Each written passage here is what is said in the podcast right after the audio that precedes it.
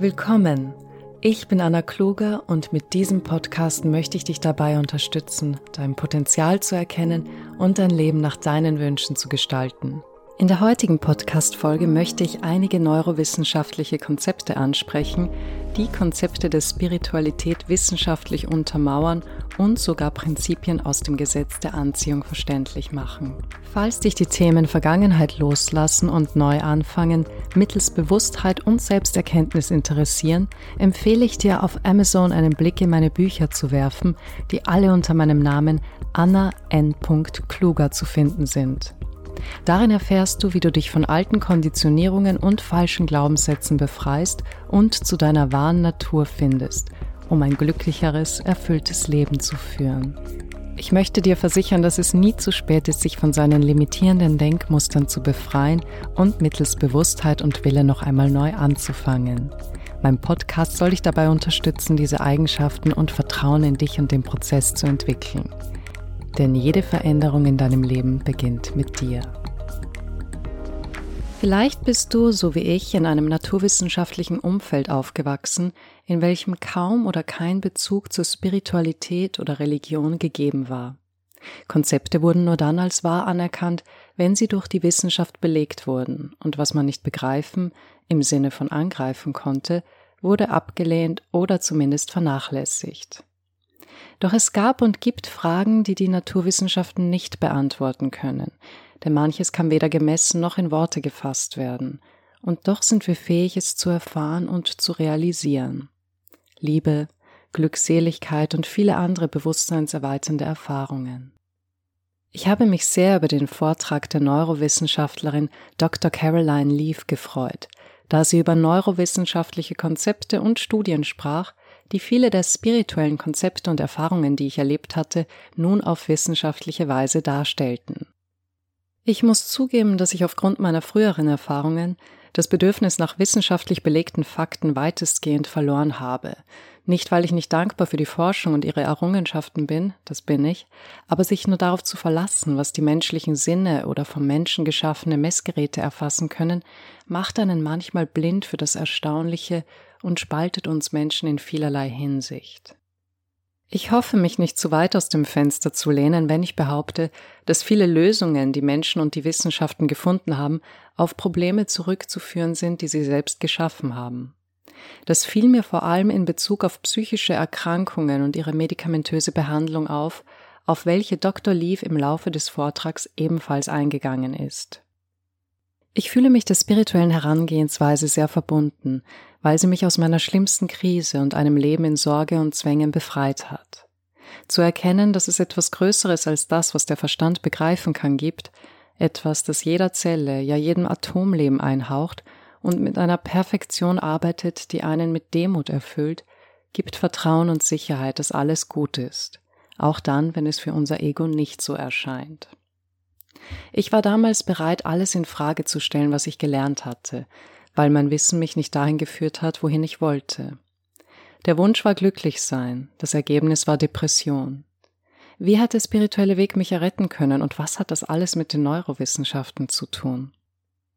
Ich entsinne mich vor Jahren, als ich durch Zufall auf den spirituellen Weg gekommen bin, dass etwas in mir wachgerüttelt wurde und mein Herz aufgegangen ist. Ich kannte weder Begriffe wie Samsara oder Maya, aber das schien völlig irrelevant, denn es waren weniger die Worte des spirituellen Lehrers, der mir wie durch ein Wunder geschickt wurde, als das, was sie in mir bewirkt haben. Mein Verstand wurde ruhiger und mit der Zeit verschwanden meine negativen, obsessiven Gedanken. Ich wurde entspannter, fasste Vertrauen in mich und das Leben und wurde insgesamt glücklicher. Und mit dem Verstand begann Dr. Caroline Leaf ihren Vortrag. Sie beschreibt den Verstand als das, was uns lebendig und unser Gehirn funktionsfähig macht. Die Fähigkeit zu denken, zu fühlen und zu wählen sind auf den Verstand zurückzuführen. Sie erklärt, dass der Verstand nicht etwa im Körper oder Gehirn sei, obgleich er durch jede Zelle des Körpers zieht und in Verbindung mit ihnen ist, sondern dass dieser wie ein Gravitationsfeld, ein elektromagnetisches Feld um den Körper angeordnet ist. Während du diese Worte hörst, verarbeitet dieses Feld laut Dr. Leaf die akustischen und visuellen Signale der Umwelt durch die Fähigkeit zu denken, fühlen und zu wählen und wandelt sie zu baumartigen Proteinstrukturen im Gehirn um, durch die die Signale Bedeutung und Sinn für dich annehmen. Denn diese Strukturen stellen Verbindungen zu Erinnerungen und Erfahrungen von dir her, weshalb du das, was du hörst und siehst, auf deine persönliche Weise interpretierst. Auf unbewusster Ebene laufen etwa 400 Milliarden dieser Aktionen pro Sekunde ab. Während wir diesen Prozess von Denken, Fühlen und Wählen auf bewusster Ebene nur alle 10 Sekunden wahrnehmen. Einen Gedanken kann man sich laut Dr. Leaf, wie eben erwähnt, wie einen Baum vorstellen, dessen Äste voller Erinnerung sind. Der Baum beinhaltet Informationen als auch Emotionen, die mit den Erfahrungen einhergegangen sind. Sie bezeichnet einen Gedanken als ein riesiges Konzept, das aus dem Denken, Fühlen und Wählen des Verstandes entstanden ist. Ein Beispiel hierfür wäre, dass du in deiner Kindheit Erfahrungen durchlebt hast, die sich schlecht für dich angefühlt haben und du aufgrund dessen, dass du noch nicht rationalisieren konntest, dich selbst als schlecht oder falsch empfunden hast. Dein Selbstwert hat gelitten und wenn du mehr solcher Erfahrungen erlebt hast, dann knüpften diese weiter an die Annahme an, dass du falsch oder nicht gut genug bist. Mit jeder weiteren Erfahrung, sei es einer Aktivität oder einem Gespräch mit jemandem, wird diese Identität gestärkt, indem neue Verästelungen entstehen. Denn jede Erfahrung führt laut Dr. Leaf dazu, dass wir denken, fühlen und eine Entscheidung darüber treffen. Und die Struktur, die wir um unsere Identität aufgebaut haben, ist besonders stark, denn es ist, als hätten wir spezielle Brillen auf, durch die wir die Welt sehen. Auch wenn wir physiologisch gesehen gleich aufgebaut unter Anführungszeichen sind und wir uns im selben Umfeld bewegen, so wird jeder die Information, die auf ihn eintrifft, anders verarbeiten, sozusagen andere Bäume pflanzen, nämlich basierend auf der persönlichen Identität. Die Neurowissenschaftlerin arbeitet mit Menschen, die unter psychischen Erkrankungen leiden oder suchtkrank sind. Sie sagt, einer der größten Fehler sei es, diesen Menschen die Diagnose einer Krankheit zu präsentieren, weil jene dann automatisch dazu neigen, sich mit der Krankheit zu identifizieren, was dazu führt, dass der Verstand alle Informationen, die auf ihn eintrifft, durch die Brille Depression oder Borderline und so weiter sieht. Doch diese vermeintlichen Krankheiten seien lediglich Warnhinweise und Signale, dass toxische Baummuster unter Anführungszeichen entstanden sind, die den Körper und sogar die DNA beeinträchtigen. Menschen mit Depressionen als solche zu diagnostizieren und ihnen die schnelle Lösung mittels Antidepressiva zu versprechen, sei der falsche Ansatz, so Dr. Leaf, da diese zwar die Denkmuster im Gehirn betäuben würden, aber nicht das Problem an seiner Wurzel anpacken, nämlich im Verstand. Der Verstand ist also die Ursache und ein Gedanke die Wirkung, also die Antwort bzw. Konsequenz dessen, was sich im Verstand tut. Wer einen chaotischen Verstand hat, wird in weiterer Folge chaotische Gedanken formieren, was zu psychischen Auswirkungen wie Angst, Sorgen, Depressionen, Selbstzweifel und so weiter führen kann. Diese sind wie ein Navigationssystem, das dabei helfen kann, sich mit Glaubenssätzen auseinanderzusetzen, die man lange unterdrückt hat, sei es durch Verdrängungsmechanismen oder Betäubung durch Suchtmittel wie Alkohol, Drogen, Sex oder Medikamenten. Die gute Nachricht ist, dass der Verstand sich in jedem Alter kontrollieren und entwickeln lässt. Wie aber lässt sich eine Identität ändern, wenn wir über Jahrzehnte ein negatives Selbstbild und eine negative Weltanschauung hatten? Laut Dr. Leaf besitzen wir die Fähigkeit, unsere Entscheidungen zu kontrollieren und damit in Bezug auf die Zukunft zu ändern. Indem wir also eine neue Wahl treffen, verändern wir in weiterer Folge die Strukturen im Gehirn. Der Verstand beeinflusst also die Materie, die sich daraufhin verändert. Um alte Strukturen aufzulösen, hat die Neurowissenschaftlerin einen Fünf-Schritte-Prozess ausgeklügelt, den sie als Mind Management bezeichnet. Bevor man diese fünf Schritte in Angriff nimmt, empfiehlt sie als Vorbereitung eine Meditation oder Atemübungen zu machen, um seine Aufmerksamkeit zu schulen. Vielleicht darf ich hier einfügen, dass Meditation für jemanden, der ungeübt ist und mit einem sehr chaotischen Verstand zu kämpfen hat, nicht immer einfach ist und man deshalb Uhrzeiten auswählen sollte, während derer man sich ruhiger fühlt, beziehungsweise zu geführten Meditationen greifen, da man durch das Sprechen des Lehrers besser fokussieren kann. Das eigentliche Mindmanagement beginnt mit dem Ausbilden bzw. dem Entwickeln vom Gewahrwerden oder wie ich es gerne nenne, Bewusstheit – hauptsächlich deshalb, weil das Wort im Sprachgebrauch geläufiger ist. Ich kann aus Erfahrung bestätigen, dass Bewusstheit auch für mich der erste große Schritt war, denn nur so lassen sich die eigenen Denk- und Verhaltensmuster erkennen. Vielleicht ließe sich noch das Wort Offenheit davor einfügen, denn nur wer bereit ist, seine Sicht der Dinge anzuzweifeln, hat eine Chance auf Veränderung. Die meisten Menschen sind so überzeugt von ihrer Weltanschauung, dass sie sich dadurch für andere verschließen. Zum Thema Aufmerksamkeit und Bewusstheit berichtet Dr. Lee von einer Studie, die unter anderem an der Harvard University und einigen anderen renommierten Universitäten durchgeführt wurde, in welcher Teilnehmer im Alter von 18 bis 75 Jahren sich alleine für 16 Minuten in einem Raum aufhielten. Kein Smartphone oder sonstige Ablenkungen waren erlaubt. Die Anweisung war, die Zeit zum Nachdenken zu nutzen. Die Mehrheit der Teilnehmer ertrug diese Übung so schwer, dass sie unruhig im Raum auf und ablief und dabei das einzige Gerät, das in dem Raum versteckt war, fand. Einen Elektroschocker. Einige Teilnehmer versetzten sich damit selbst Elektroschocks, um nicht den eigenen Gedanken nachhängen zu müssen. Es kann tatsächlich sehr belastend sein, sich das erste Mal bewusst mit Gedanken auseinanderzusetzen, die man lange Zeit verdrängt und unterdrückt hat. Im Prozess des Gewahrwerdens soll man lernen, die Gedanken wandern zu lassen und sie bewusst zu beobachten. Wenn wir Gedanken unterdrücken oder uns davon ablenken, wird laut Dr. Leaf der Energiefluss im Gehirn gestört, was Auswirkungen auf den Körper hat, unter anderem Schlafstörungen. Der zweite Schritt des Mindmanagements ist das Reflektieren. Warum denke ich das? Woher habe ich diese Annahmen? Sind es Aussagen, die ich in meiner Kindheit gehört habe? Bin ich rastlos, weil ich nicht allein sein will? Will ich nicht alleine sein, weil ich mich selbst nicht besonders mag und möchte, dass jemand anderes meine Unzulänglichkeit ausgleicht? In diesem Schritt soll man also die Gründe für seine Gedanken und sein Verhalten finden. Im dritten Schritt soll man seine Gedanken aufschreiben. Tatsächlich hat das Schreiben laut der Neurowissenschaftlerin einen positiven Effekt auf das Gehirn und setzt Energie frei. Das Journal-Schreiben, welches seit geraumer Zeit immer wieder Erwähnung findet, hat ihr zufolge tatsächlich Sinn, wobei sie meint, ein bloßes Aufschreiben der Gedanken auf Papier in ungeordneter Weise sei völlig ausreichend. Dieser Schritt erinnert mich an eine Übung, die ich das erste Mal in einem Buch, ich glaube es war von Osho, gelesen habe. Hierbei sollte man für einige Minuten alles aufschreiben, was einem durch den Kopf geht.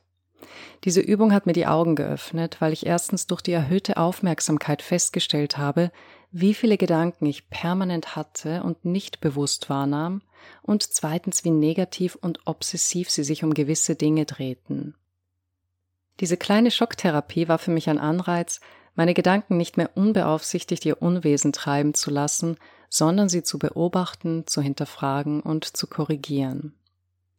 Der vierte Schritt des Mindmanagements ist das Nachprüfen dessen, was man aufgeschrieben hat und das Erkennen von Mustern und woher diese kommen.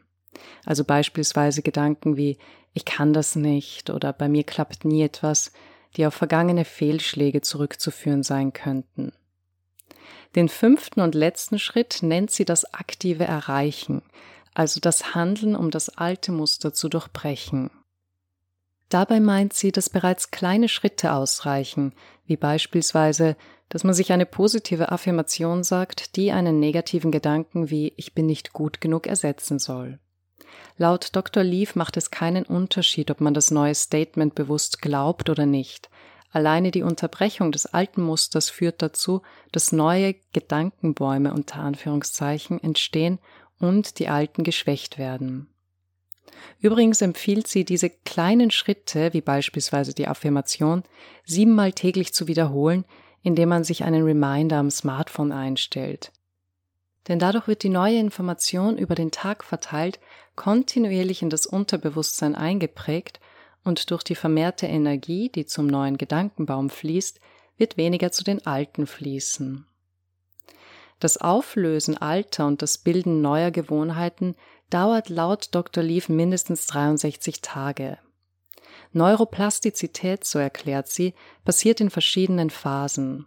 Die Zahl komme daher, dass es zumindest 21 Tage braucht, um ein Langzeitgedächtnis auszubilden, sich also ein Baum mit Ästen von Information und Erinnerung gebildet hat. Erkennbar sei dies an einem Gamma-Ausschlag im EEG. Doch diese neuen Verästelungen seien noch nicht stabil. Um es mit einer Pflanze zu vergleichen, müssen diese weiterhin bewässert und genährt werden, um zu wachsen. Das Langzeitgedächtnis wurde zwar ausgebildet, es ist aber noch keine automatisierte Gewohnheit. Dafür braucht es zwei weitere Zyklen, was insgesamt 63 Tage ausmacht.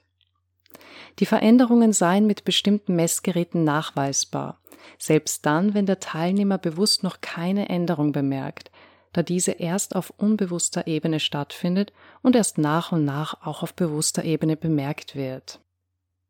Die Neurowissenschaftlerin schließt damit, dass jeder Mensch wahre Größe erreichen kann, wenn er verstehen lernt, wie sein Verstand funktioniert und die Kontrolle übernimmt. Denn jeder von uns sei fähig, etwas zu tun, was sonst niemand könne, bezogen auf den Verstand, da dieser für jeden unterschiedlich funktioniere. Und das Begreifen dessen würde Empfindungen wie Neid, Eifersucht und Wettbewerb hinfällig machen, weil jeder seine Einzigartigkeit erkennen und akzeptieren würde und wir uns in unserem Tun bestärken und dadurch gemeinsam wachsen könnten. Für mich hat sich durch diesen Vortrag erklärt, warum man, um beispielsweise das Gesetz der Anziehung zu nutzen, seine höchste Version von sich visualisieren soll und dabei darauf achten, dass die Bilder Gefühle erzeugen. Es wird immer wieder betont, dass der Körper keinen Unterschied macht, ob wir eine Situation erleben oder sie gedanklich durchspielen und wir zum Beispiel, wenn wir uns Worst-Case-Szenarien ausmalen, Sorgen, Zweifel und Ängste entwickeln. Das Visualisieren hilft also dabei, neue Verknüpfungen im Gehirn, also die Gedankenbäume zu erstellen, die es uns ermöglichen, neue positive Glaubenssätze zu formieren, die die alten obsolet machen. Ebenso wie Esther bzw. Abraham Hicks, eine Sprecherin und Autorin zum Thema Gesetz der Anziehung, erklärt Dr. Leaf, dass jene Gedanken, denen wir die meiste Energie zukommen lassen, auf die wir uns also gehäuft fokussieren, immer weitere anziehen und dadurch an Macht gewinnen. Sie formen unsere Glaubenssätze und damit unsere Identität. Und die wiederum ist dafür verantwortlich, welche Möglichkeiten sich im Leben eröffnen und welche zwischenmenschlichen Beziehungen man knüpft. Für mich haben sich durch diesen Vortrag bestimmt einige neue baumartige Gedankenstrukturen gebildet und ich hoffe, dass es dir, falls du mit Selbstzweifeln und Unsicherheiten zu kämpfen hast, Mut macht, dass du dich nicht mit etwas zufrieden geben musst, das dir widerstrebt, sondern du jederzeit die Chance hast, etwas zu verändern. Du hast tatsächlich mehr Macht, als du denkst. Mach dich frei von alten Vorstellungen und entdecke deine Größe. Es wird Zeit, dass wir aus unserer Opferrolle erwachen und das Leben als ein Geschenk erleben, an dem wir uns erfreuen.